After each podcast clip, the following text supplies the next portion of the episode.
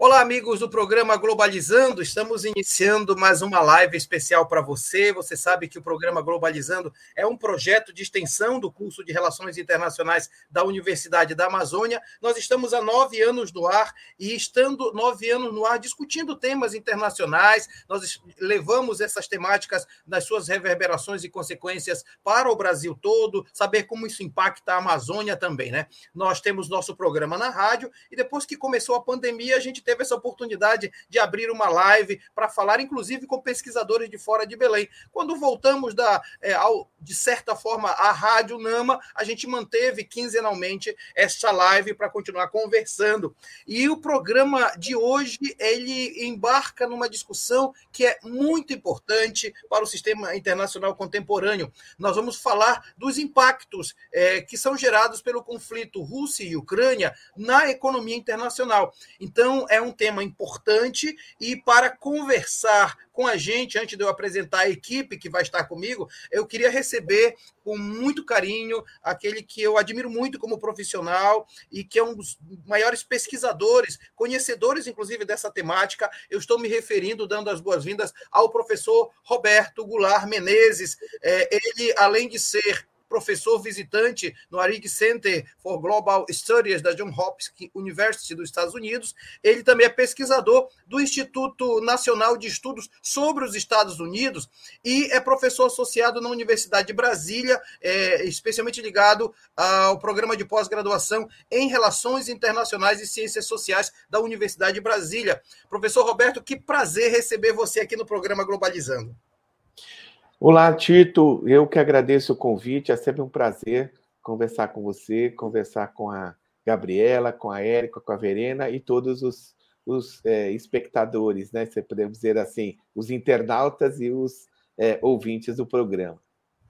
Legal, a gente vai conversar muito com o professor Roberto. Quero apresentar logo a nossa equipe de eh, apresentadores do programa, né? A começar por Gabriela Grosso. A Gabi faz parte da equipe de mídias do programa Globalizando e é também eh, acadêmica do terceiro semestre do nosso curso de Relações Internacionais. Gabi, seja bem-vinda.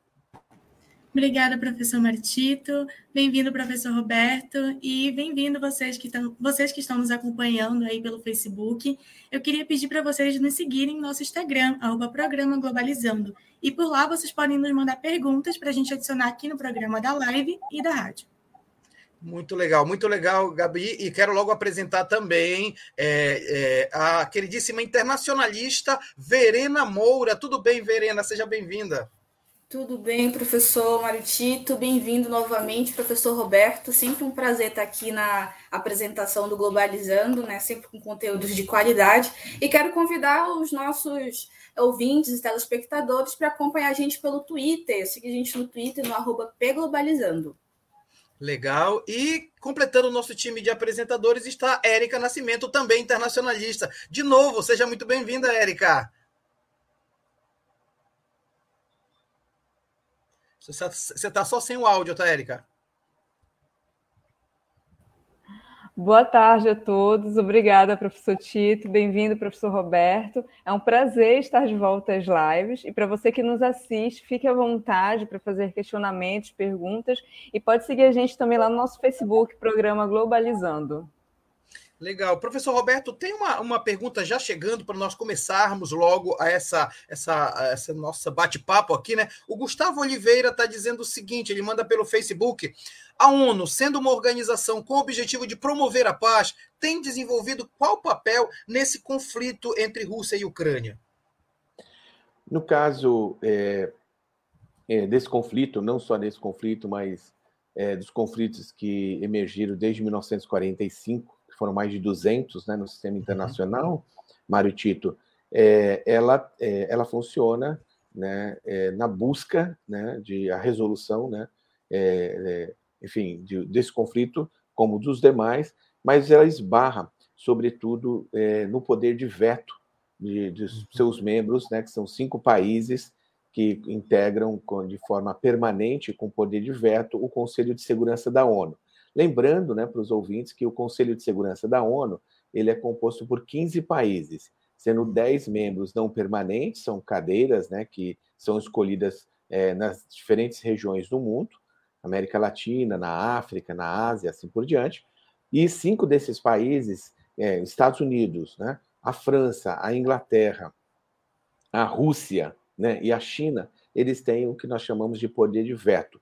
Como as uhum. decisões são por consenso, se nenhum país, é, se nenhum país é, vetar, mas ele pode se abster, né, um outro uhum. país, enfim, alguns países podem se abster, mas se um país veta, é, a resolução não é aprovada. E nesse caso, para o uso da força contra é, um, um, país né, membro da ONU, que é o caso da Rússia, é preciso ter, né, portanto, a aprovação do Conselho de Segurança da ONU. E é claro que os russos, né, como eles têm, ou melhor, a Rússia, né, é através do seu embaixador, na, né, né, na, um dos seus embaixadores na, na, no sistema Nações Unidas, ele, é, ele veta, como nós vimos né, logo na, na, primeira semana do conflito.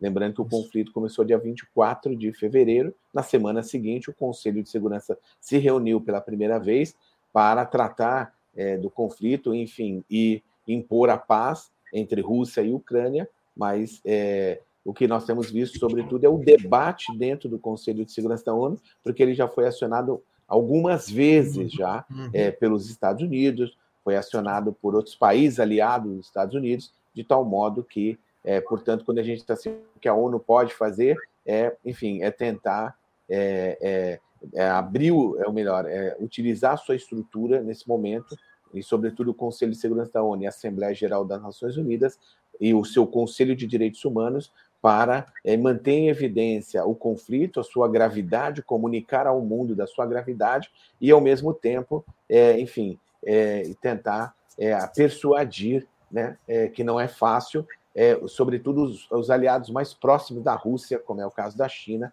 para tentar encaminhar né, um cessar-fogo para depois a construção, quem sabe, de um tratado de paz.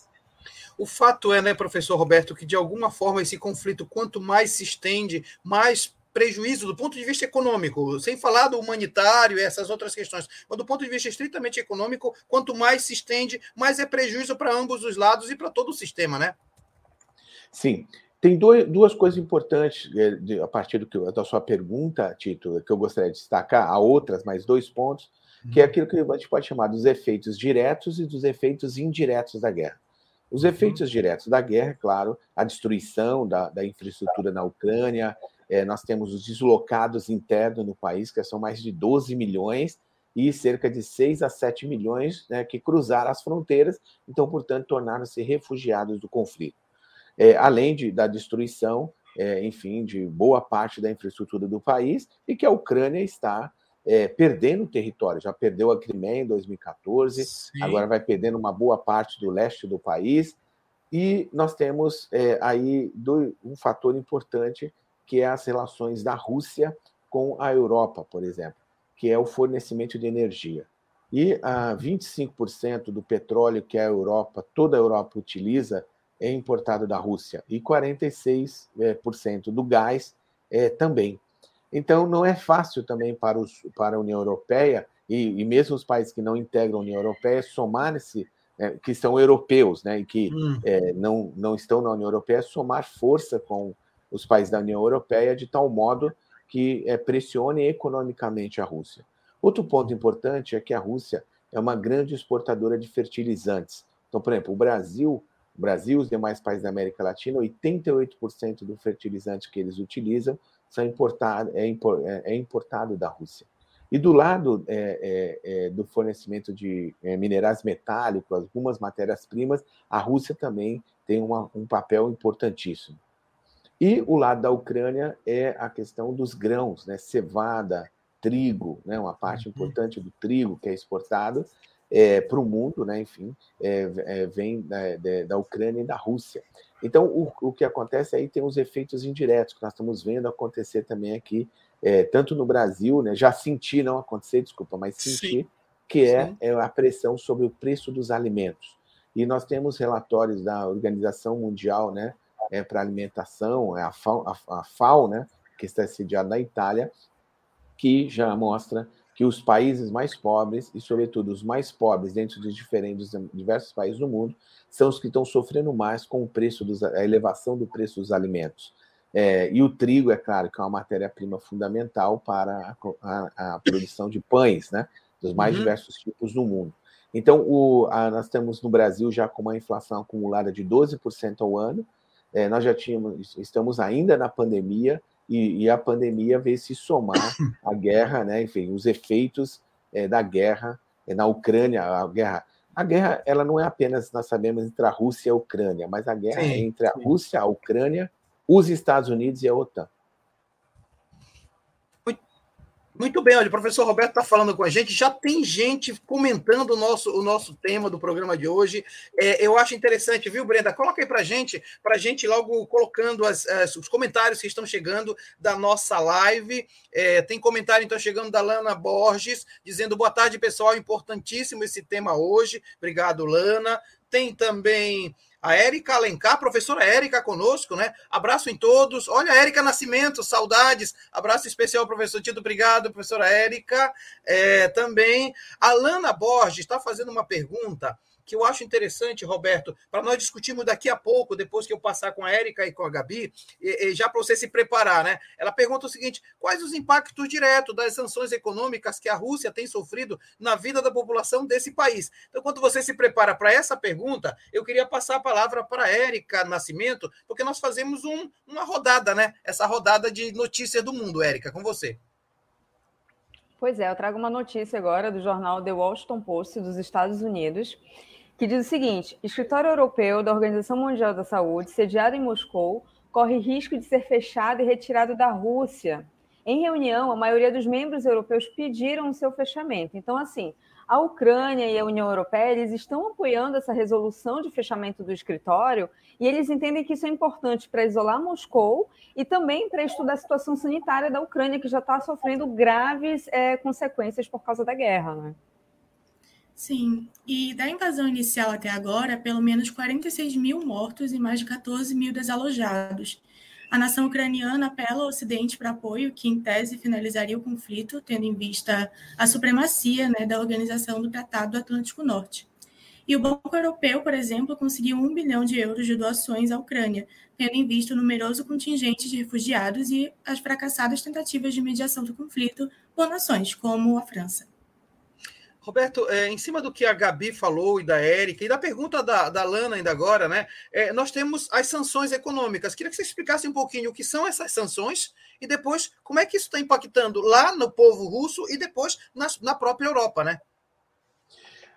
Sim, as sanções econômicas elas têm é, um caráter, né, como nós sabemos, sobretudo desde a Segunda Guerra Mundial, ela acaba sendo imposta, é claro, pelos países mais influentes do mundo ou podemos dizer, as potências né, mundiais, porque elas têm é, a, a, possibilidade de arregimentar mais países no, no, no, em, em, torno né, das suas propostas de sanções, de tal modo que isso surta de fato um efeito político que eles buscam, é, é claro, ao impor a determinado país um conjunto de sanções.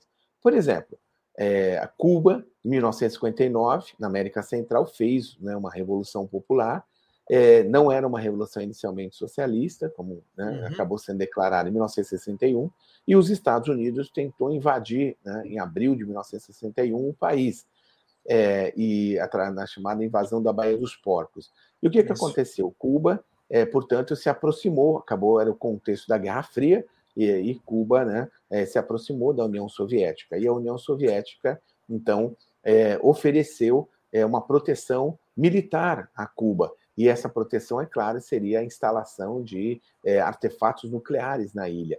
Só que uhum. Cuba é uma ilha que está a cerca de 100 milhas né, é, da Flórida, então ela está bem ali, né, coladinha nos Estados Unidos. E os Estados Unidos, então, reagiram, né, cercando a ilha, e aí nós tivemos ali em 1962, no segundo semestre de 1962, uma, uma, uma tensão mundial é, altíssima que era a possibilidade de um enfrentamento nuclear entre os Estados Unidos e a União Soviética. Houve uma negociação, uma negociação demorada, dura, difícil, que acabou resultando, então, na retirada de parte desse, desses equipamentos que já estavam é, é, na ilha, né? É, os silos, os silos para receber uhum. o, né, os artefatos nucleares, assim como os navios que estavam levando né, outra parte desses equipamentos é, militares para a ilha. E, e nós soubemos depois, né, anos depois, de que os Estados Unidos concordaram, então, em retirar mísseis da Turquia que estavam apontados para a União Soviética, para a então União Soviética. E aí o que os Estados Unidos fizeram? Os Estados Unidos impuseram um bloqueio econômico a Cuba. Esse bloqueio já dura é, é, 60 anos, de 1962 uhum. a 2022. Né? São 60 anos de bloqueio econômico e esse bloqueio e o bloqueio econômico ele afeta né, o cotidiano é, da população. No caso da, da Rússia, o que nós estamos vendo? O que, que eu quis mencionar esse bloqueio a Cuba? Porque o bloqueio à Rússia ele não está utilizando é, de ferramentas tradicionais. Ele está, entre aspas, inovando nessas sanções. E é claro, essas sanções elas atingem diretamente a população russa.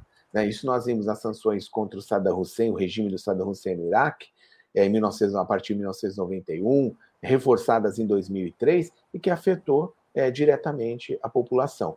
Nesse caso, depois eu quero comentar um pouquinho mais, Tito, uhum, que é sim. sanções econômicas inéditas, né? porque os Estados Unidos, né, o presidente Biden, está buscando, junto com seus aliados mais próximos na Europa, é, parece que é uma forma de desconectar a Rússia da economia mundial. Isso é gravíssimo. Uhum. Né? Sim. É, tentar desacoplar a Rússia da economia mundial. E isso, é, enfim, está fazendo eles colocarem, é, enfim, é, é, elevando né, as tensões em torno do conflito. E aí vem né, a pergunta da, da Lana, que diz assim: isso também reverbera na população. Talvez me parece que a ideia é fazer o povo ficar descontente com o Putin e, de repente, criar uma instabilidade interna, justamente por conta desse, desses cortes. Agora, não deixa de ser é, tirar é, a Rússia desse processo no mundo tão interconectado, é meio que, que um suicídio, né, Roberto? Porque, de alguma forma, reverbera isso é, de volta, né? Sim, porque é, a é, vamos dar um exemplo que é fundamental. A França propôs é, suspender, é, ou melhor, re, retirar a condição de nação mais favorecida da Rússia, uhum, da Organização sim. Mundial do Comércio. Isso uhum. ocorreu. Né?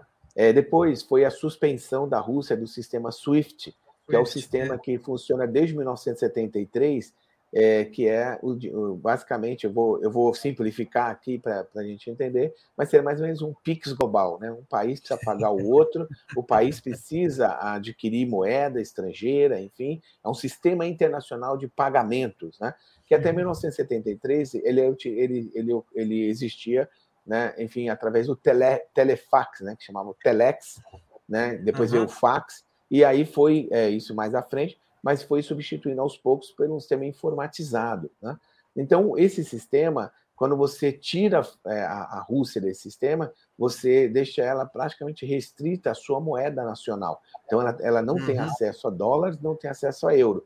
E aí foi quando a Europa, como a Europa compra gás, é, gás e petróleo dos russos, os russos querem um pagamento no, na sua moeda, no rubro, né, para poder exatamente é, forçar os países como a Alemanha, é, Finlândia e outros países que é, é, até então estavam adquirindo né, o gás, o petróleo, exatamente poder comprar, trocar o euro e o dólar pela moeda, pelo rubro, né? E com isso também tentar é, é, é, aliviar essas sanções, que são sanções que vão ser incorporadas, sem dúvida alguma, ao rol das potências, sobretudo os Estados Unidos e alguns países europeus, é, para, no momento seguinte, não em situação de guerra, mas ser utilizada também contra outros países. Por isso que as sanções elas são vistas com muita desconfiança por muitos países, porque claro. acaba se transformando num instrumento político muito poderoso e podem, é, é, enfim, vir a alcançar, em situação de paz, qualquer outro país que se coloca é, como uma, digamos, como um obstáculo para os interesses, né, sobretudo dos países mais poderosos. Tudo bem, professor Roberto, eu não sei vocês, mas eu estou tendo uma aula aqui sobre todas essas questões econômicas e esse é o objetivo aqui do programa Globalizando, discutir os efeitos, as consequências econômicas para o mundo desse conflito entre Rússia e Ucrânia. Tem comentários chegando, né, Brenda? Põe para gente aí, gente comentando o programa Globalizando de hoje. O Sérgio Salles falando o programa extremamente importante. Parabéns a essa equipe maravilhosa. Obrigado, Sérgio. Tem também é, chegando comentários agora da Beatriz Valente, de olho aqui na minha líder e nesse tema importantíssimo. Parabéns, equipe. Quero dizer que a líder dela é a Verena, né? A equipe de roteiro. É, e também, olha, assunto atual e tratado com excelência pelo professor Roberto. Parabéns à equipe do Globalizando. Foi a Emi Vilas Boas, lá de Lisboa. Um abraço para você, Emi. E a Paula Castro, que está dizendo o seguinte: programa importantíssimo, com convidado e apresentadores de alta qualidade. Parabéns a todos. Obrigada, Paula. Obrigado, Paula Castro. E, Roberto, vamos entrar no segundo bloco do nosso programa. Eu já começo com uma pergunta que vai chegar agora, né, Érica? Tem chegado uma pergunta interessante agora, né?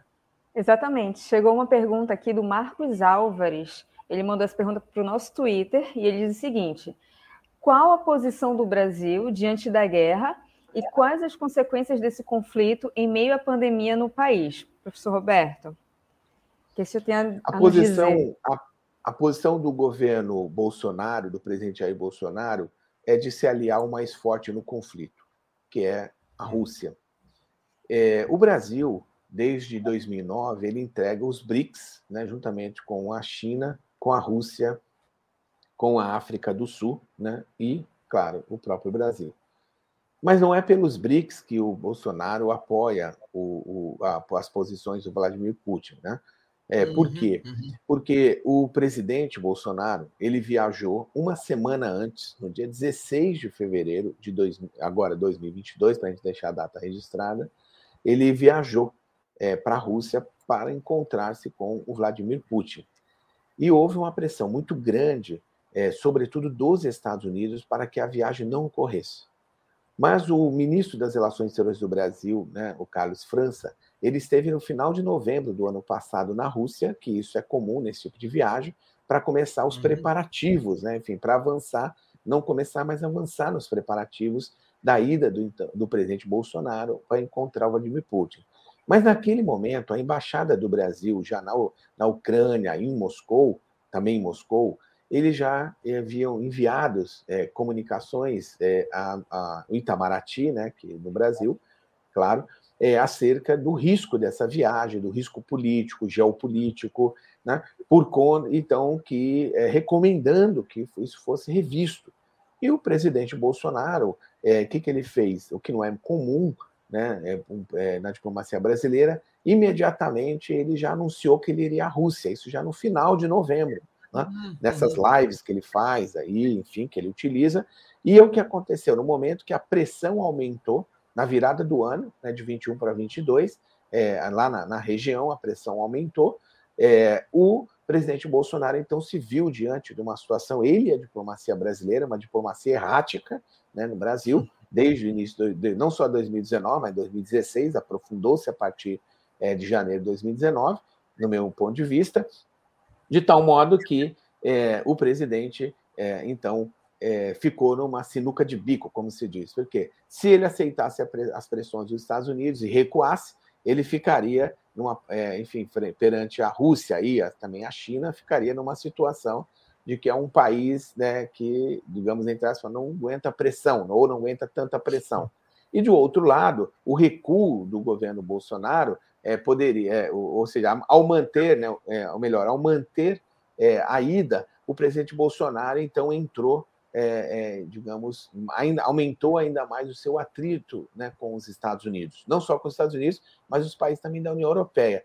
Então, a diplomacia brasileira, ela, ela, ela embora esteja, é, em alguns momentos, votando com os Estados Unidos, outros países na Europa, para, é, enfim, é, pressionar a Rússia, mas o, o, importante é que, no conjunto da obra, é, o governo Bolsonaro ele não, ele não é, condena a guerra em nenhum uhum. momento, ele não se solidarizou com a Ucrânia, ele não visitou a Ucrânia. E, e chegou, inclusive, a dizer que o, que o ministro das Relações Exteriores da Turquia, que esteve no Brasil há cerca de 15, 20 dias, teria sugerido que o Bolsonaro e mais alguns líderes fizessem uma viagem a, a Moscou para se encontrar é, com o Putin, segundo eles, trabalhassem por isso para procurar é, é, a paz na região. Né?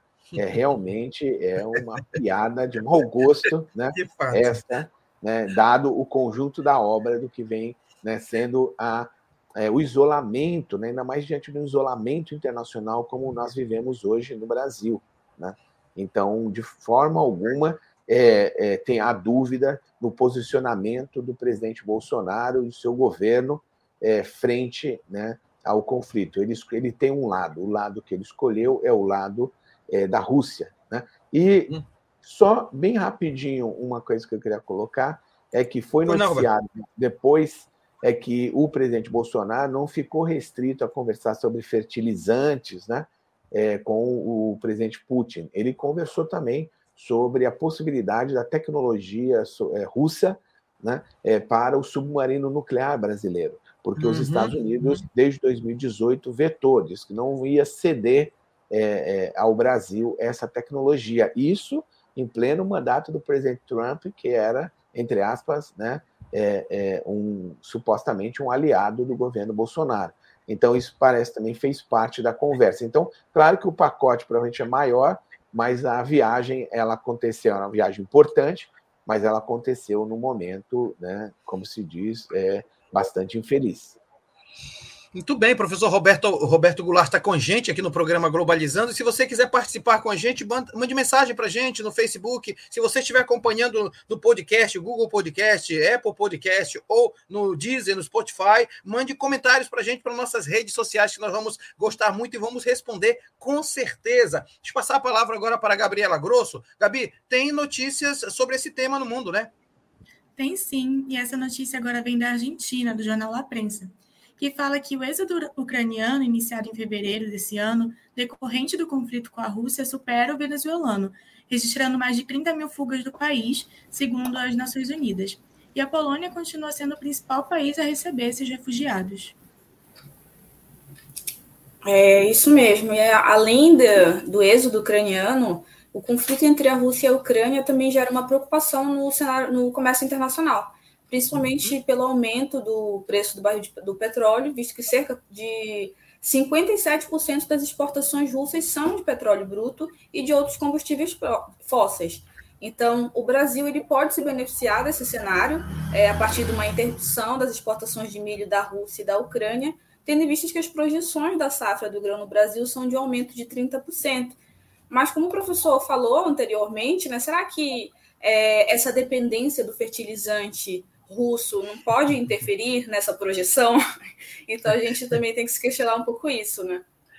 É, e uma coisa, Roberto, que além dessa questão que a Verena levanta, que é muito interessante, né? É, além de reforçar a nossa dependência da exportação do agronegócio, tem uma pergunta chegando aqui que eu acho bem legal, viu, Brenda, colocar, porque coloca um pouco mais de molho nessa nossa conversa aqui, e eu acho bem legal, Roberto. É do Sandro Ruggeri Dulce. Ele fala o seguinte: Quão efetivas estão sendo essas medidas, essas sanções econômicas? Né? Realmente está sendo implementada essa troca de moeda no pagamento de petróleo e gás, sai do dólar, vai para o rublo e tal? E, e, de alguma forma, como é que isso efetivamente está tendo resultado?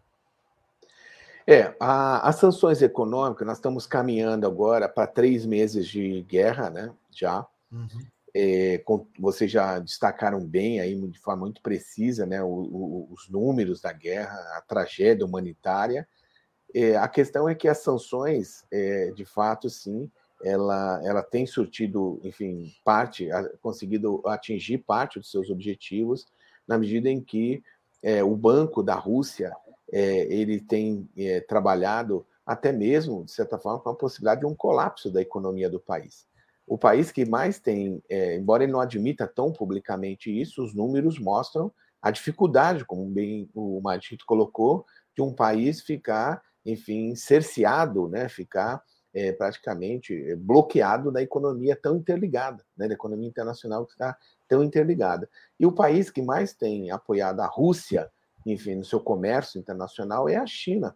Só que a China, ela também tem limites, porque a China, nesse apoio, porque a China também não pode correr o risco de, é, é, enfim, cruzar é, a linha das sanções e as sanções se uhum. voltarem contra ela também, porque as sanções é tanto para o país sancionado, aquele que está sendo punido, porque as sanções uhum. É, são punitivas, e também para aqueles países que insistirem em fazer comércio com esses países, com esse país, no caso, a Rússia. Então, o, o, o, o fato é que ah, os objetivos têm sido atingidos parcialmente, mas no caso do petróleo e gás, desde o início do conflito, os europeus eles disseram que eles não iam impor, enfim, romper é, as relações né, do fornecimento de energia é, da Rússia para a Europa, porque os Estados Unidos eles fornecem cerca de 8% do petróleo que a Europa consome, mas é, os Estados Unidos é, não têm condições nem de substituir nas suas reservas estratégicas, né, para é, colocar em disposição é, dos europeus, mas o fato é que os europeus eles teriam que, enfim, ter um plano de médio e longo prazo. Aquilo que, no, quando nós estudamos relações internacionais, a gente é, é, aprende como né, o conceito de interdependência, uma uhum. interdependência que é sensível e uma interdependência que é vulnerável, é estrutural. A, de, a interdependência sensível, você consegue, no curto, médio prazo, é, suprir né, a fonte né, de fornecimento, no caso aí, de um ativo que é, é, é, é gás e petróleo. E, no caso europeu, é, é, estrutural, porque a Europa não tem como, no curto prazo, é, arrumar novos fornecedores de gás e petróleo no mundo, porque lembrar que é, tem o Nord Stream 2, que é um, um, um, um oleoduto, né, um gasoduto, melhor dizendo, de 1.250, cerca de 1.250 quilômetros, né? É, custou algo como 11 bilhões de dólares e aumentar, inclusive, tornar mais seguro ainda, seja, o fornecimento, a regularidade de gás russo para uhum, a Europa. Uhum. E quem entrou no caminho? Os Estados Unidos. E os Estados Unidos, né, mesmo o presidente Biden, que diz a América está de volta, o multilateralismo, ele quer é, exatamente está impedindo, né, seja que o Nord Stream 2 entre em funcionamento, ou adiando ao máximo a sua entrada. Só que os europeus têm um problema prático para resolver, ou seja, onde é que eles vão arrumar um substituto né, com essa, é, é, essa dependência, essa interdependência né, estrutural aí vulnerável, como é que eles é, vão, é, vão resolver é, uma coisa tão séria como né, o fornecimento, a aquisição de energia, de uma hora para outra. Então, o fato é que a Europa ela também não pode embarcar em todas é, em todas as propostas dos Estados Unidos, porque é um tiro no próprio pé. É, e, e, sem contar que tem uma questão logística aí, como trazer o petróleo ou esse gás dos Estados Unidos, tem um oceano pelo meio, é diferente vir da Rússia que está ali, né? Estamos ali tudo próximo e é, é, meio complicado. E é interessante porque nós vamos continuar conversando sobre isso nesse terceiro bloco, Roberto, porque, Gabi, tem pergunta chegando, né, Gabi? Exatamente. A gente tem uma pergunta ao vivo agora do Arthur Miranda, que já está aqui com a gente. Boa tarde, Arthur. Boa tarde, é, caros ouvintes do Globalizando, ao professor Mário Tito, aos meus amigos internacionalistas, a Érica, é, a Gabi também, a Verena e ao professor Goulart. É, professor, a minha pergunta é a seguinte questão. É, a Rússia, por possuir um largo, um largo setor energético de gás natural, isso pode limitar as sanções da União Europeia? Sim, porque a União Europeia, quando primeiro, quando o presidente Biden anunciou as sanções né, contra o petróleo e o gás russo, é, a Europa disse: olha, não podemos acompanhar de imediato e essas sanções passariam a valer a partir de dezembro de 2022, né? E começo a partir do para alguns países e para outros começo do ano que vem. Quando a gente olha os países da, da Europa, é, nós temos que, cada, olhando para cada um deles, é, qual é a dependência que eles têm, tanto do gás quanto do petróleo russo. Então, o caso, por exemplo, da Inglaterra, que produz petróleo no Mar do Norte, a Noruega, que produz petróleo no uhum. Mar do Norte, né, eles não têm essa dependência. Então, eles podem ter um discurso, né, sobretudo o, o, o, o primeiro-ministro britânico Boris Johnson, ele pode ter um discurso até mais né, de arroubos, assim, ele pode se vamos fazer isso. Ele esteve lá, né? Ele visitou a, a, a, de forma surpresa lá, né, a capital Kiev, na Ucrânia, com a guerra já em andamento. Enfim, aí ele apoia todas as sanções que o, que o Biden propõe na ONU, enfim, na Organização Mundial do Comércio e diante, mas porque ele não precisa nem do gás nem do petróleo russo. Né? E não sei qual é a capacidade que a Inglaterra tem para fornecer petróleo e gás, né? A Noruega para os países europeus, os demais países europeus. Agora, um país como a Finlândia, por exemplo, que precisa né, é, de 90%, 95% do gás, e agora, como ela, ela anunciou que vai entrar na OTAN, né, pelo menos apresentou sua candidatura, os russos já cortaram também o fornecimento. Começou com eletricidade e vai caminhar para gás e depois petróleo. E um a Alemanha. Para um país de frio, ter cortado energia e gás é complicado, né? Totalmente, porque é um clima, hum. né, um clima, é, é, enfim, é um inverno muito rigoroso. E o caso da Alemanha, que passou a conversar com o Qatar né, para tentar criar uma infraestrutura alternativa. Né? É, agora, é importante também lembrar que esse, esse, esse, essas sanções é, também estavam no horizonte, por parte dos europeus, de que a guerra acabasse logo. Agora Sim. já né, trabalha-se com tempos diferentes.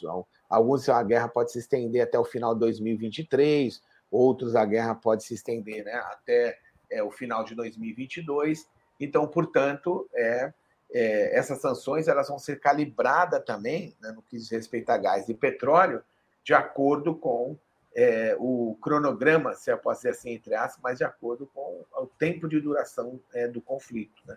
Pode ser que para alguns países, se a guerra acabar em dezembro, não terá é, é, interrompido é, em nenhum momento né, o recebimento de gás e petróleo por parte da, que vem da Rússia. O fato é, né, né, é, Gabi, que ver o professor Roberto responder ao Arthur, né, essas questões aqui, lembram muito que, o que você está estudando no curso, né? São temas muito atuais que dá para a gente linkar com aquilo que vem sendo estudado no curso de Relações Internacionais, né, Gabi? Com certeza, toda essa live está sendo ótima para a gente que ainda é acadêmico, né? Que a gente aplica isso na teoria durante as nossas aulas. Então, está sendo muito esclarecedor. Tenho certeza que está sendo ótimo também para quem está assistindo aí no Facebook. Legal. Arthur, quero te agradecer muito, viu, cara? E é um saudade, viu? O Arthur é internacionalista formado agora, recentemente, pela UNAMA. Muito obrigado pela sua participação, viu, Arthur? Eu que agradeço. Fico honrado de poder estar participando das lives do Globalizando. Espero ser chamado mais vezes. Também estou morrendo de saudade do senhor e dos meus colegas. Muito legal, obrigado, Arthur. E olha, tá chegando uma pergunta, né, Brenda? A pergunta da, da, da Larissa Schoenberg é muito interessante, Roberto, porque ela diz assim: boa noite, professor. A live está incrível, parabéns à equipe. Gostaria de saber, nesse conflito, por que a China está do lado da Rússia? Quais são os interesses em relação a isso? A China é, a questão é como as demais, uma questão também fundamental. E aí eu vou destacar alguns pontos. O primeiro deles é que após a crise de 2008, a China se tornou né, é, o primeiro país é, exportador do mundo, né, o país que mais vende é, bens, é, é, sobretudo bens, né, pra, na economia mundial. E a China, ela passou então a entrar cada vez mais no radar dos Estados Unidos como um desafiante do país, né? Tanto que nesse momento o presidente Biden está em viagem na Ásia porque o presidente Biden está deslocando né, o interesse dos Estados Unidos da Ásia Central, onde estava ali no Afeganistão, retirou as tropas né, do país, que estavam lá já há 20 anos no Afeganistão, então, é, de forma, como nós vimos, de forma é, estrambelhada, de uma forma que afegães é, tentando, é, é, enfim, se pendurar em aviões, né, e caindo, assim, queda livre, assim, cenas é, horripilantes, né? E é, a queda de Cabul mostrou que os Estados Unidos, enfim, se retirou assim é, de maneira, enfim, é, bastante, é, é, enfim, é, destrambelhada, como eu disse. Daí, depois, no segundo momento, os Estados Unidos então foi deslocando da Ásia Central para a Ásia Oriental. Então, sobretudo, para o Indo-Pacífico, onde o próprio presidente Biden já fez um acordo é, com a, o Reino Unido e com a Austrália, conhecido como AUKUS, né, com uma, uma sigla AUKUS, e, e, inclusive deslocando a França no fornecimento de submarinos nucleares é, para a Austrália. Então a França tinha um contrato né, de cerca de 30 bilhões de dólares que acabou sendo descanteado né, entre França e Austrália, porque os Estados Unidos forneceram equipamentos muito mais modernos, tecnologia é, muito mais avançada, é, exatamente porque ele tem interesse em aumentar ali o cerco à China. Então a China está próximo da Rússia, porque a China vem é, recebendo da parte dos Estados Unidos um tratamento muito hostil sobretudo a partir do, do, mandato do presidente Trump. Já vinha do Obama. Isso foi amadurecendo nas elites nos Estados Unidos, nos formadores de opinião, nos think tanks, em parte, em boa parte dos congressistas, que a China é um país, é o país que está desafiando e desafiando o quê? A liderança tecnológica dos Estados Unidos. Uhum. Tem aí o 5G, a China já está indo para o 6G. Né? A empresa Huawei, como ela foi se uhum. constituindo, uhum ao longo dos últimos 15, 20 anos como uma líder nessa área. Ah, assim como os chineses também é, já passaram os Estados Unidos é, como o maior produtor de artigos indexados no mundo. Desde dezembro de 2021, a China assumiu a liderança, isso é inédito. Um país que, desde a Segunda Guerra Mundial, tenha deslocado os Estados Unidos né, na produção de conhecimento indexado no mundo. Isso é um outro ponto. Quando vocês olham a lista né, das 50 primeiras universidades do mundo, né, de diversos, é, tem três, quatro, três ou quatro principais, é, é, é a gente fala é, rank, né, mas essas classificações internacionais, e lá entre as 20 primeiras já tem universidades chinesas. Então, os chineses, eles vêm desafiando essa liderança tecnológica dos Estados Unidos, não desafiam ainda os Estados Unidos militarmente, né? É, uhum. embora tenha o maior exército do mundo, invista bastante, né? É, é, também na área de segurança e defesa. Outro ponto, então, aí para fechar, não quero me alongar muito nessa questão, mas ela é muito importante, não poderia deixar de falar que é o seguinte: os chineses eles também observam muito atentamente o conflito entre a Rússia e a Ucrânia e é por isso que eu mencionei anteriormente, o conflito não é somente entre a Rússia e a Ucrânia, é Rússia Sim. de um lado, Ucrânia barra Estados Unidos barra OTAN de outro. Isso que nós chamamos de uma guerra por procuração, porque os Estados Unidos acabaram de aprovar 40 bilhões de dólares de envio né, é, é, de ajuda, é, que é sobretudo ajuda militar para a Ucrânia. Né? Então, é, já tinha enviado equipamentos né, a partir do, do, do, dos, dos países da OTAN né, é, no leste europeu, no, antigo, no, chamado leste da na Europa né, oriental, que enviou através da Polônia, através da Romênia, assim por diante, é, equipamentos militares para a Ucrânia.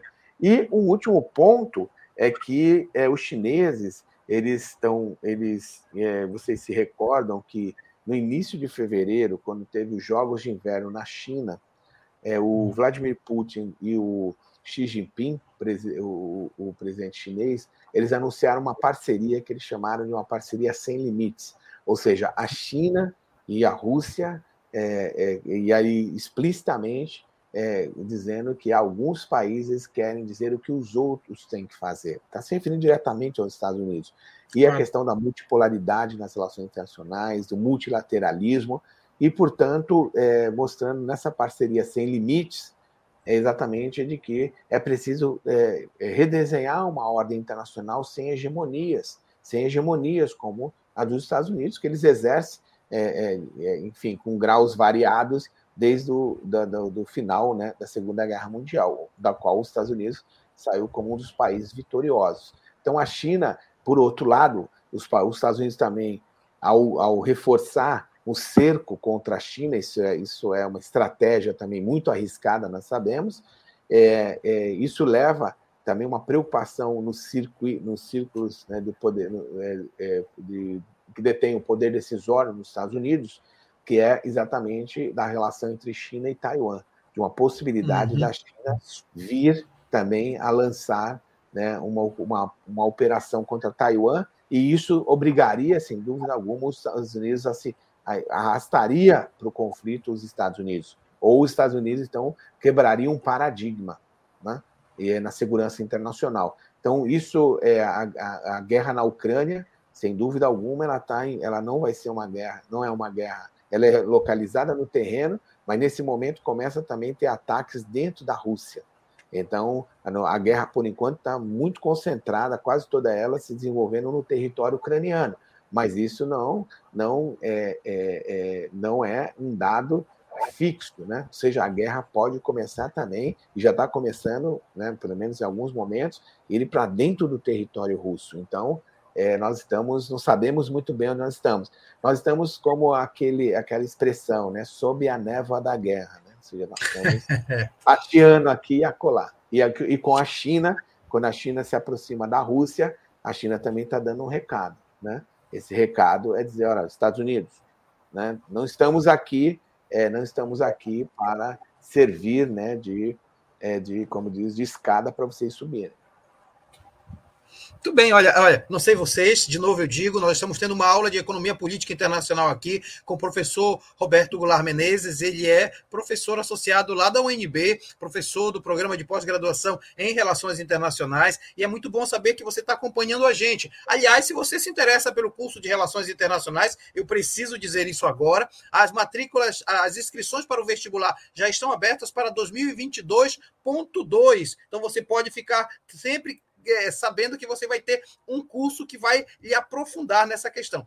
É, é, Verena, temos notícias, nós vamos continuar falando das nossas notícias. Está é, é, vindo de onde essa notícia, Verena?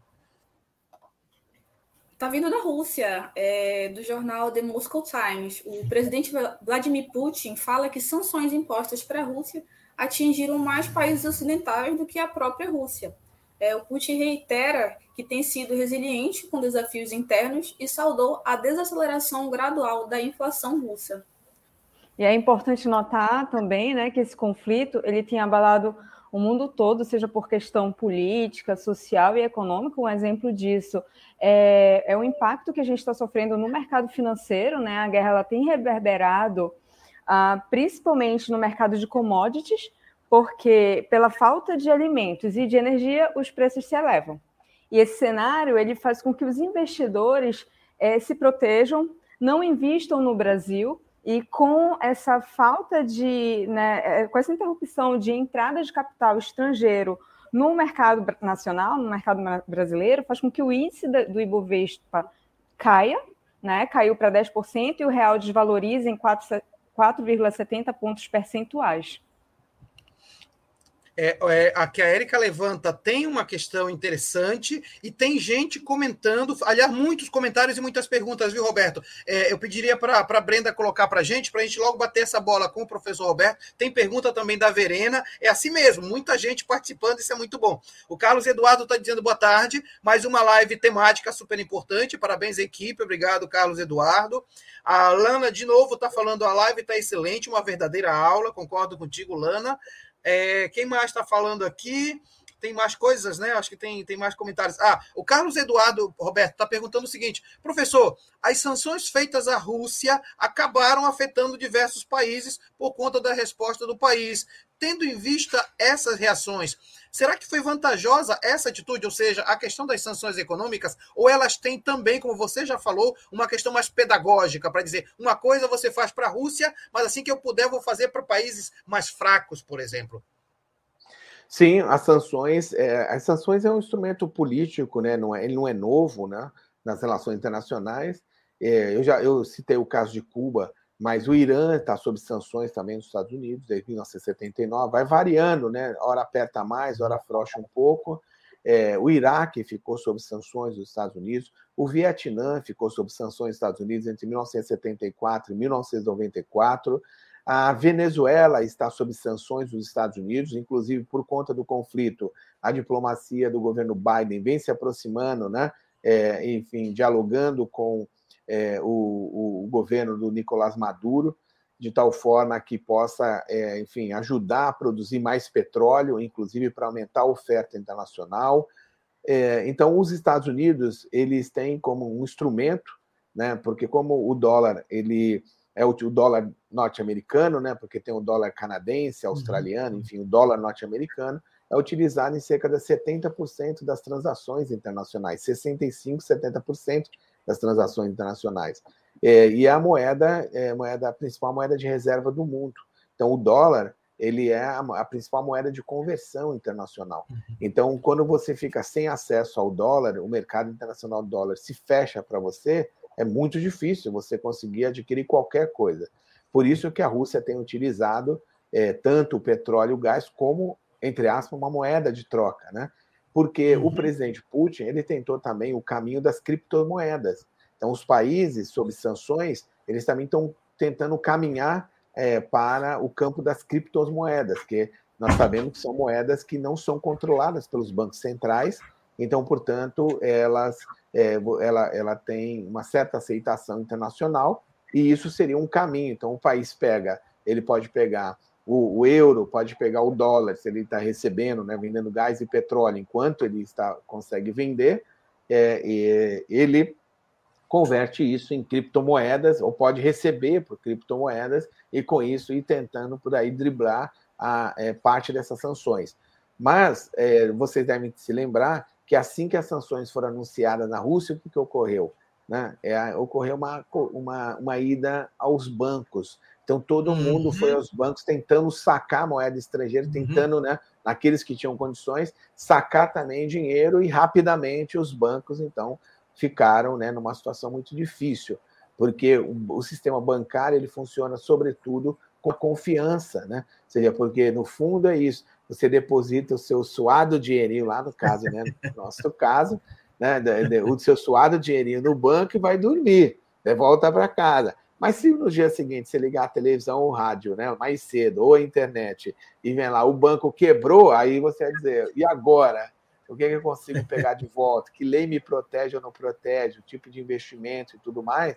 Banco é confiança, sistema bancário, sistema financeiro, claro. E porque tem a ver com o poder do país, né? tem a ver com né, moeda, tem a ver com o poder. Então, nesse, na questão que foi colocada, é, as sanções, eu não sei se nós já temos aí nesse, em três meses, já dá para ter assim um, um, um balanço, né? é, de, embora o Banco Estatal Russo, o Banco Central Russo tenha divulgado números, mas ainda nós não temos uma ver um quadro mais preciso, né, de como as sanções estão afetando a Rússia, né?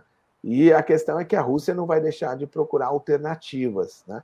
E uma das alternativas que ela tem buscado é um sistema de pagamento criado pelos chineses, mas é um sistema uhum. de pagamento muito pequeno para o tamanho da economia mundial. Então, ou seja, é por isso que o que a Rússia vem fazendo né, nessa frente é, é, tentar evitar que os Estados Unidos é, desconectem ela por completo da economia mundial. E a última investida dos Estados Unidos foi justamente no G20 financeiro.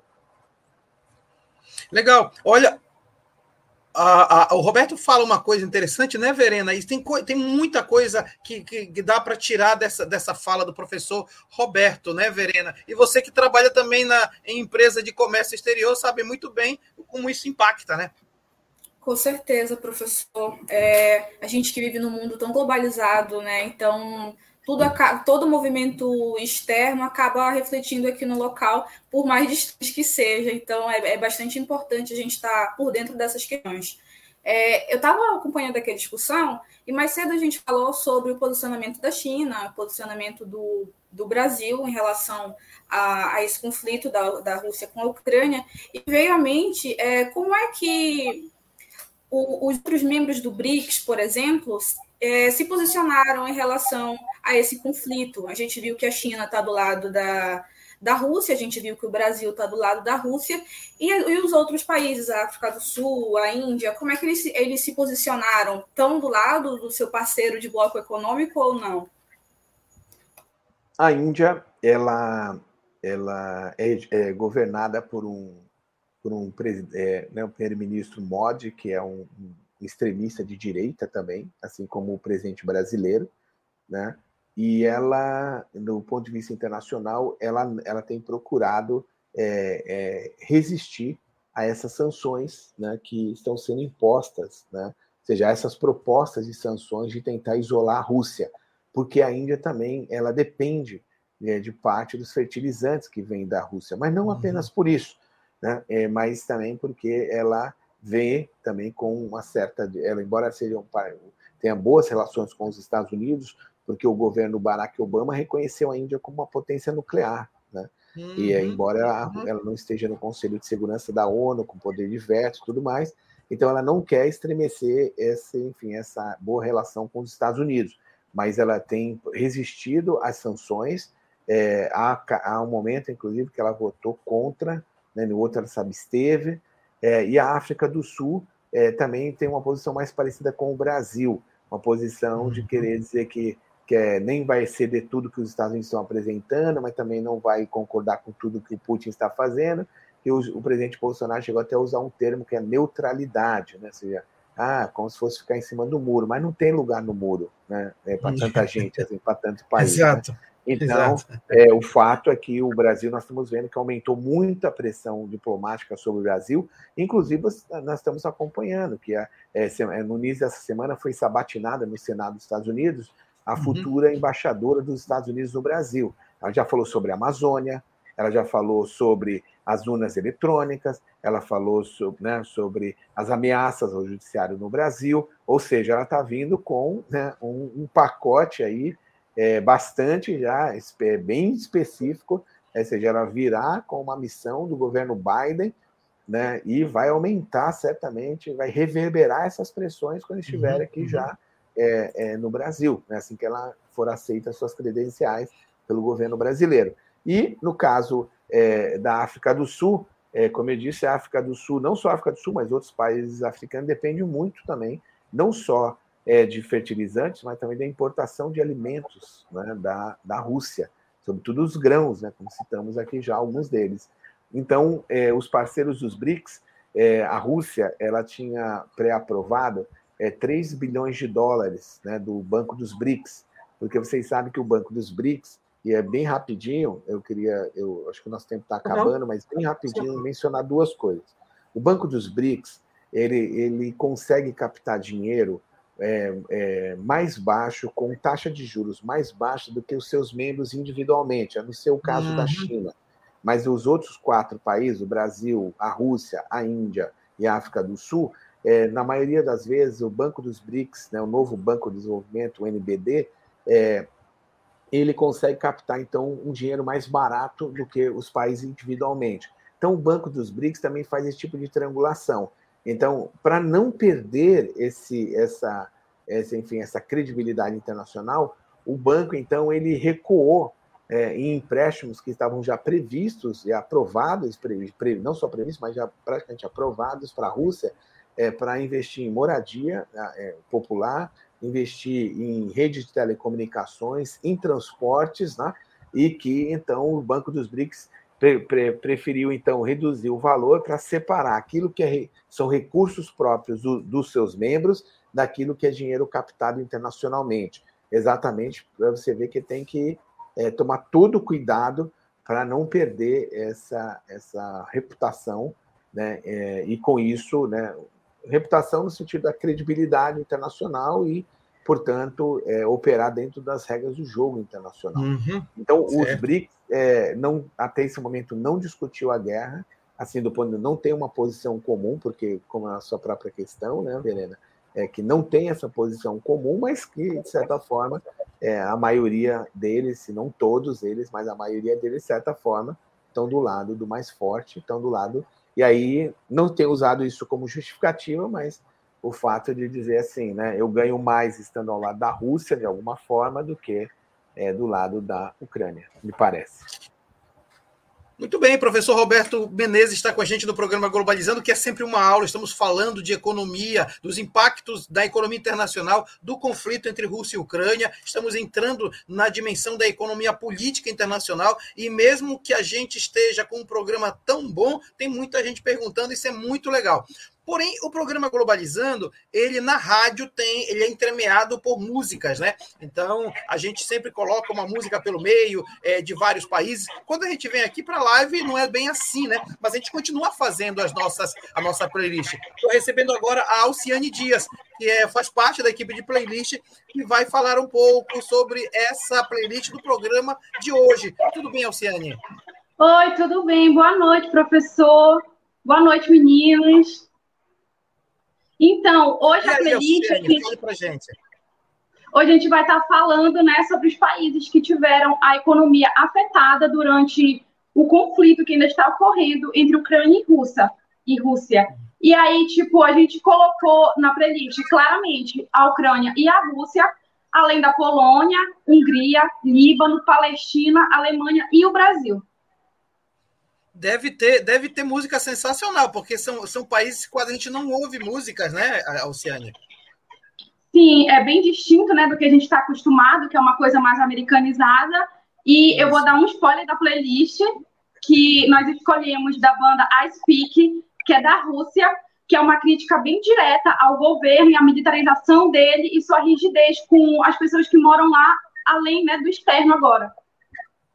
Legal, Alciane. A gente fica sempre muito feliz porque vocês têm um trabalho muito grande né, para garimpar músicas boas desse, desse mundo todo, mas vocês conseguem fazer playlist sensacional, né? Isso, é muito importante, né? A gente está conhecendo os países e uma dessas formas é sempre a música, a gente consegue ter uma proximidade assim.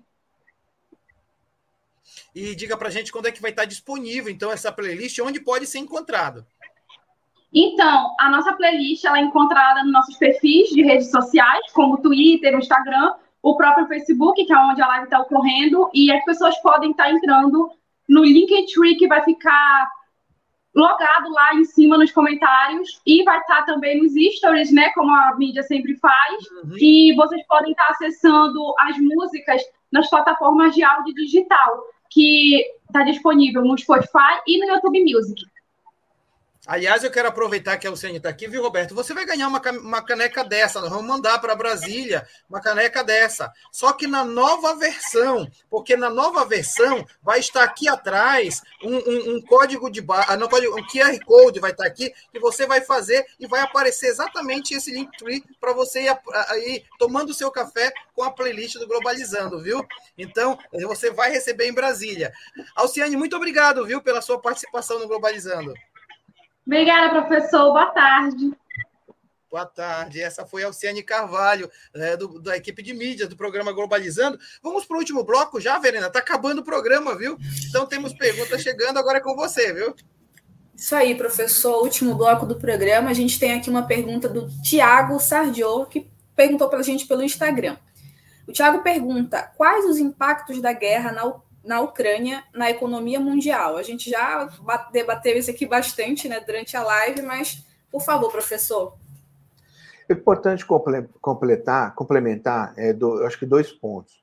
Um conceito ou que a, circulou, né, tem circulado cada vez mais né, no debate de relações internacionais, nos estudos, né, que é o cadeia, a noção de cadeias de, de valor global, né, que uhum. aí a gente fala de cadeias regionais de valor e cadeias né, globais de valor.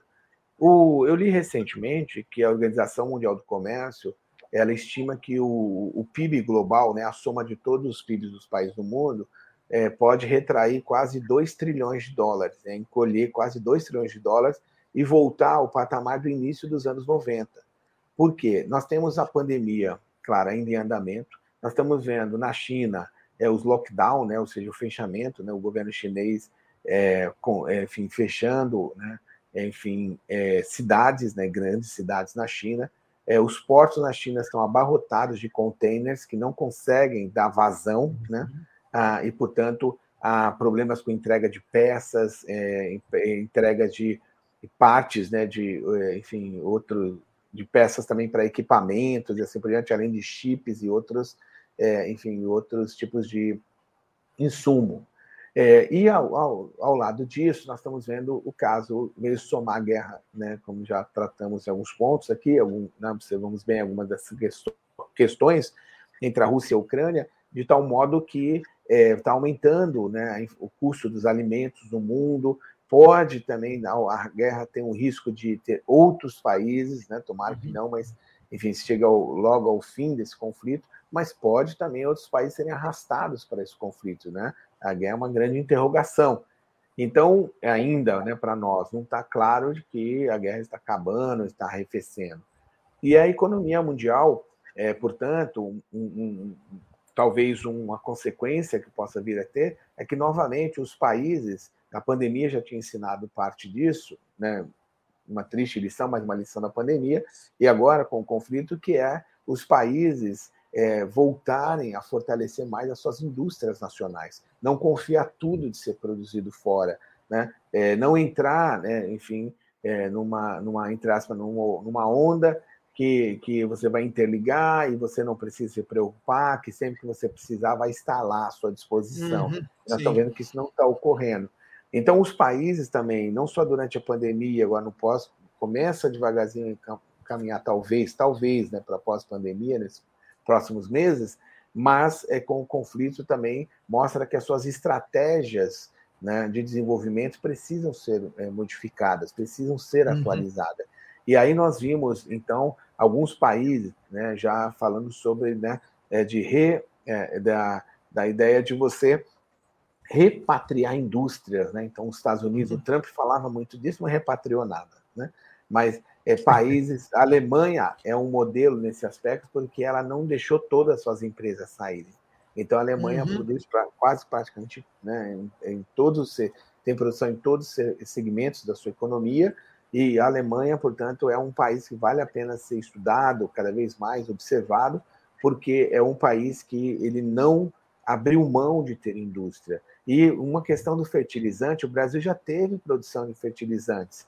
A Petrobras é uma grande produtora de fertilizantes, mas toda Sim. a política de desmantelamento da Petrobras é uma política estúpida, né? De, de ir comendo pelas bordas a empresa, né? A Isso. ponto do Brasil né, do Brasil ser autossuficiente em petróleo, mas não ter refinaria suficiente para, é, é, enfim, refinar esse petróleo. Então, é, o Brasil, no, no, no, campo da energia, não é qualquer país, não é um paísinho. Eu diria até, estou conceitando a energia, e que daí vem na produção de nafta, vem na produção né, de fertilizantes, assim por diante. O Brasil tem uma indústria petroquímica importantíssima importantíssimo. Só que essa indústria, nós sabemos que ela sofreu né, golpes duros né, nos últimos, uhum. é, é, sobretudo nos, nos, primeiros anos dos anos 90, no final, no começo né, dos anos 2000, e que, e que depois tentou se recuperar, é, começou a se recuperar, depois novamente foi abandonado. Então, não era para o Brasil, nesse momento, estar tá, é, é, na mão da importação de fertilizantes. E mais ainda, o Brasil tem que caminhar para a transição energética cada vez mais rapidamente, Sem inclusive para a produção agrícola que não seja tão dependente de veneno, né? ou seja, que Isso. dependa de veneno, dependa de uma agricultura que é, extrai riqueza, mas ela também deixa um dano muito grande. Né? E é importante a gente observar que todos os países da Europa, mais um pedaço da Rússia, cabem dentro da Amazônia. Né? Então, ou seja, uhum. e aí, assim, quando a gente pega né, comparação, quer dizer, mais ou menos é como está ali, né? A, é, tá ali o Pará, digamos que o Pará seja, seja ali a Alemanha, né? E tá ali o Maranhão, um pouquinho mais para lá, outro país, enfim, que não está né, na Amazônia ali, está né, na ponta, mas estou falando do ponto de vista de localização, né? De tal modo que é, você possa, o Amazonas, Rondônia, o Acre, enfim, Roraima, é, você ter ali uma. Assim, o Brasil tem toda a condição de avançar para uma agricultura que é, não seja uma agricultura né, predatória, manter esse modelo de uma agricultura em grande parte predatória, e nós sabemos que a Amazônia tem sido uma das regiões que mais sofrem com esse tipo de, é, de mentalidade né, predatória, extrativa, uma lógica né, de expulsões. Legal. E, inclusive, antes de eu passar a palavra para a Érica, Érica, ouvi, ouvi um pouco toda essa discussão, dá até sentido para pro, os estudos que você fez né, de relações internacionais, porque são temas que estão se tornando cada vez mais importantes. E profissionais dessa área são necessários cada vez mais, especialmente aqui na Amazônia, né, Érica? É, com certeza. E, na verdade, também tem feito muito sentido no meu, no meu trabalho também, porque tudo que está uhum. acontecendo é, na guerra impacta os preços impacta a logística mundial, impacta tudo. Então, uhum. certamente, isso tem. É, estudar a política internacional, a economia internacional, eu não sei, eu acho que deveria ser para todo mundo. Ótimo. E aí, aproveite para colocar logo a notícia final do nosso programa, para a gente ir logo procedendo para os finalmente. Bom, eu tenho uma notícia aqui do jornal Folha de São Paulo, daqui do Brasil e que diz o seguinte: danos de conflito entre Rússia e Ucrânia já começaram a aparecer em relatórios financeiros mundiais. Segundo previsões do FMI para 2022, além do crescimento mundial ter diminuído, a inflação estimada aumentou como consequências da guerra. A gente percebe isso né, no aumento dos preços do petróleo, não entrada de divisas no, no, no, no, Brasil e etc. Pois é, e por tudo que a gente já conversou aqui hoje, acho que a gente consegue entrar num consenso de que a guerra talvez seja a maior representação de uma falha humana para com seus iguais, né? Mas mesmo assim, certos setores da indústria enxergam os conflitos como uma oportunidade para expandir os seus mercados e suas margens de lucro, fazendo com que eles sejam fenômenos de grande utilidade. E a consequência imediata dessas disputas é o aumento da corrida armamentista no mundo, o que beneficia os principais países fabricantes desse tipo de equipamentos militares, como é o caso dos Estados Unidos, que é o maior vendedor de armas do mundo. Muito legal o que você falou, eh, Gabi. E a gente está quase terminando o programa, né? Temos uma conversa assim de qualidade altíssima, e tudo isso nessa formação dos alunos se reverbera eh, na produção que os próprios alunos de relações internacionais fazem num projeto de extensão que, junto com o, o programa Globalizando, é, é, é, também constrói conhecimento há nove anos, né? E aí é, eu quero chamar a Alana Andrade. A Alana é uma das, das coordenadoras é, do site internacional da Amazônia. E eu queria que você, Alana, seja bem-vinda ao nosso Globalizando. Queria que você falasse um pouco da produção dos alunos de Relações Internacionais no site internacional da Amazônia. O que é que tem de novidade nesta semana? Oi, professor, boa tarde. Boa tarde a todos que estão assistindo essa live, ao professor Roberto, as meninas que estão apresentando. Como o professor falou, eu faço parte do site internacional da Amazônia ele é também um projeto de extensão do curso de Relações Internacionais, onde todos os alunos, desde quando entram no primeiro semestre, já podem participar, já podem desenvolver as suas ideias em textos e postar no nosso site. E eu vim para falar nossa programação da próxima semana.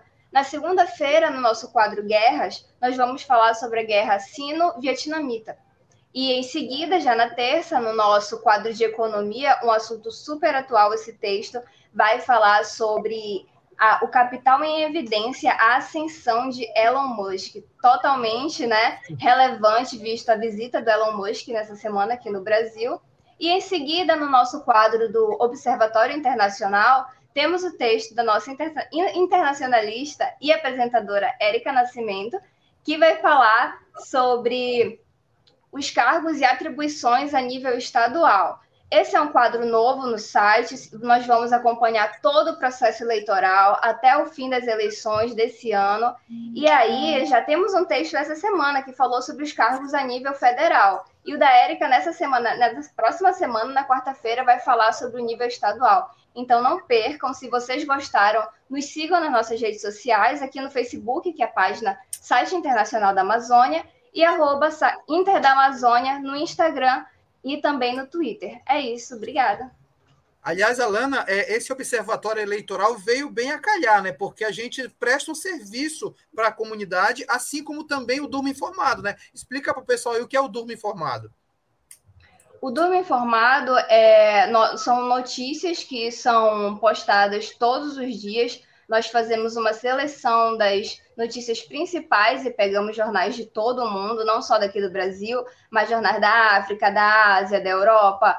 E nós postamos todos os dias, né, para, como o quadro diz, todo mundo dormir informado.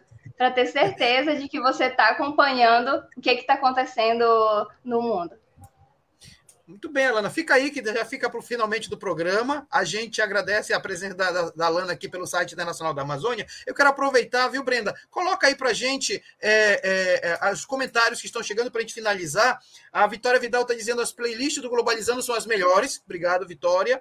Ela também diz, ah, a Jennifer, a Alana Jennifer fala, muito importante falar nisso quanto o Brasil perde com essas políticas de desvalorização das nossas indústrias. Obrigado, Lana. Tem, deve ter mais. Ah, o Sandro Ruggeri está dizendo: olha, parabéns pelo programa, altíssimo nível, questões muito importantes. Muito obrigado, Sandro. E aí, Roberto, para encerrar, eu queria que você. É, é, falasse um pouquinho eh, quais são as perspectivas futuras, né? seja para o Brasil. O Brasil está passando por um processo eleitoral. A Alana falava agora desse observatório que a gente está fazendo, né? Eh, tem duas propostas muito claras. É que tipo de, de o que, que o Brasil precisa mudar para que ele possa voltar a ser esse país pujante e de importância no sistema internacional. É o do ponto de vista das relações internacionais, sem dúvida alguma, é, desde 2016, o Brasil declinou né, é, nas, nas, relações internacionais. O Brasil uhum. é, foi caminhando, a partir do governo Bolsonaro, para uma posição de isolamento. É importante uhum. a gente recuperar alguns desses pontos. Né? um dos primeiros, um dos primeiras declarações do, do então é, presidente eleito, né, é, Bolsonaro não tinha, claro, tomado posse ainda, foi é, na presença de um assessor do Trump, né, o John Bolton, na sua casa no Rio de Janeiro, né, na casa do presidente Bolsonaro, claro, é, a oferecer a instalação de uma base militar dos Estados Unidos no Brasil. Depois, hum. no tema da Amazônia, nós sabemos na questão ambiental, o presidente e os seu, seus ministros de, seus ministros do meio ambiente, eles têm uma posição que é uma posição a mais é, retrógrada possível que a gente possa imaginar em relação à questão ambiental. É, o Brasil ia sediar a COP25, o presidente Bolsonaro e o seu então ministro das Relações Exteriores, é, enfim, anunciaram que o Brasil não iria mais, é, enfim, manter esse compromisso. É, a COP tinha sido, então, realocada para ocorrer no Chile. Nós tivemos os protestos no Chile, os protestos de ruas intensos no Chile, pois a COP foi realizada em Madrid. Né? É, o presidente é, chegou a flertar com a possibilidade de tirar o Brasil do Acordo de Paris também. Então, o tema ambiental é um tema chave nas relações internacionais, ainda mais para um país do, né, do porte da biodiversidade que o Brasil tem, a Amazônia, né, onde vocês estão nesse momento, fazendo esse programa tão importante, né, já há nove anos. É, e essa é uma linha de frente. O segundo é que esse tema vai ser chave nas, relações, nas eleições do Brasil, agora nas eleições agora presenciais, né, é, de outubro. O outro uhum. ponto uhum. é a questão é, do protagonismo que o Brasil tem internacional. Já teve mais esse protagonismo. Então, o Brasil é, trabalhar para a construção da paz, mas traba trabalhar para a multipolaridade de relações internacionais e, sobretudo, para as relações Sul-Sul, que é fundamentais também. São fundamentais fortalecer o eixo Sul-Sul, né? É, que alguns, é, de maneira mais ampla, utilizam a noção de Sul global, né? E um outro ponto fundamental é, é, a defesa da democracia. Essa eleição no Brasil vai ser uma eleição muito difícil, nós sabemos. É, esteve por aqui né, um aventureiro, é, rico, né, mas aventureiro, chamado é, Elon Musk, é, esses dias no Brasil. Ele adquiriu o Twitter, e o Twitter é uma uhum. ferramenta é, fundamental, né, na, na, na, uma rede social fundamental e que vai jogar um peso importante. Ele está tentando, inclusive, né, é, criar uma terra sem lei, tudo leva a crer, né? É, não sabemos se, se será confirmado ou não, mas é, é, o fato é que as eleições no Brasil vão ser muito tensas, é, mas creio que é, a sociedade brasileira vai responder, é, enfim, como em outros momentos de, de que nós encontramos numa sinuca de bico, como se diz, né?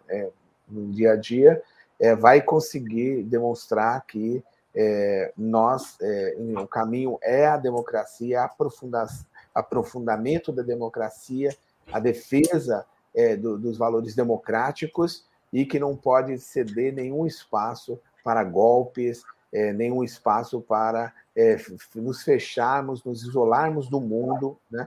É, já tem vindo sinais do exterior, mas né, em relação a isso, de que o Brasil não deve né? Uhum. O atual governo não deve caminhar nessa direção, porque não haverá apoio, né? É, apoio nesse sentido, mas nunca sabemos, nunca sabemos. O fato é que nós temos que estar vigilantes, temos que estar atuantes e é, participar das eleições é fundamental. Nós vimos aí dois novos milhões de eleitores, né? É, os uhum. jovens, uhum. né? Sinalizando que é, o futuro, o futuro do Brasil é, é, tem que ser construído para ser melhor que o nosso presente. Muito obrigado. Eu queria muito agradecer ao professor Roberto. Eu sou suspeito para falar. Não só sou fã do professor Roberto, quanto também fui aluno dele no doutorado. Tenho assim um carinho imenso por ele, porque com ele aprendi muita coisa é, é, em economia internacional, essa discussão de economia política internacional. E eu, no meu pequeno, viu, Roberto, tento passar para os alunos essa, essa discussão. E eu quero te agradecer muitíssimo pelo, pelo, pela disponibilidade de aceitar nosso convite. E tenho certeza que outras oportunidades virão para a gente entrelaçar ainda mais essa discussão discussões. Muito obrigado, viu, Roberto? Tito, eu que agradeço você também. É, é, não é só sempre bom conversar com você, mas também é, é gosto muito do trabalho que você faz, é, tanto em sala de aula, enfim, é, como pesquisador também de relações internacionais, e aqui nesse programa tão importante, programa Globalizando. Eu quero agradecer a toda a equipe do Globalizando, aqui em nome da Gabriela, da Érica, da Verena, né, da Alana, e, e enfim, e torcer para o programa ter cada vez mais audiência, ter cada vez mais chegar à juventude, não só, mas sobretudo a nossa juventude, que gosta, a nossa juventude gosta de informação de qualidade, a nossa juventude ela gosta né, é, dos temas candentes, a nossa juventude ela vai, enfim, é, enfim, abrindo né, novos horizontes. Quanto mais ela é confrontada com informação de qualidade, quanto mais ela é confrontada, enfim, com o debate de alto nível que é promovido, né, entre outros espaços aqui também é, por vocês no Globalizando. Então, quero mais uma vez agradecer o convite. Para mim é um prazer imenso falar com vocês. Espero ter contribuído de fato aí na troca de ideias e fico à disposição de vocês. Muito legal, obrigado, professor Roberto. Quero agradecer a equipe que é, produziu esse programa, antes de tudo, quem apresentou, né? A começar pela acadêmica do terceiro semestre, Gabriela Grosso. Obrigado, Gabi. Eu que agradeço, professor. Foi ótimo estar aqui hoje. Obrigada a toda a equipe por trás do programa, Érica, Verena, Alana, e obrigada, professor Roberto, por esse bate-papo incrível. Tenho certeza de que acrescentou muito, não só para mim, mas para todo mundo que assistiu. Legal, obrigado, Gabi. Quero agradecer a Érica Nascimento, que volta à apresentação da live. Muito obrigado, viu, Érica? Eu que agradeço, muito obrigada por ter me chamado novamente para a live.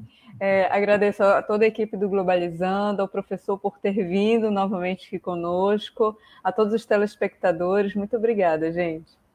Legal, Érica. Agradeço também a internacionalista Verena Moura, que também ela faz parte da revisão do roteiro do programa Globalizando. Obrigado, Verena. Eu que agradeço, professor. É sempre um prazer estar aqui apresentando o Globalizando, né? Agradeço professor Roberto pela aula que nós tivemos aqui hoje, o senhor que já é um parceiro já do, do Globalizando, então sinta-se convidado para estar aqui com a gente sempre. E agradeço a todo mundo que acompanhou aqui a nossa live, continua acompanhando as nossas redes sociais, a gente vai estar tra sempre trazendo temas importantes. Legal, Verena. Obrigado, Alana Andrade, que pelo site internacional da Amazônia pregou também a, a palavra de relações internacionais. Obrigado, Alana. Eu que agradeço, professor, pelo espaço. Boa tarde a todos. Obrigado. E olha, quem também fez o programa, quem, quem dirigiu essa transmissão foi Brenda Macedo. Na cronometragem esteve Lara Lima. No suporte esteve Stephanie Rodrigues. Nas mídias, Sara Tavares. Não se esqueça que o nosso programa da Rádio Nama unama.br, rádio.unama.br, sábado que vem, nove da manhã, nós vamos falar sobre a saúde da mulher, urgências e desafios. Você não pode perder e você vai, vai ter esse programa disponível nas nossas várias plataformas digitais. Muito obrigado, galera. Até a próxima. Tchau.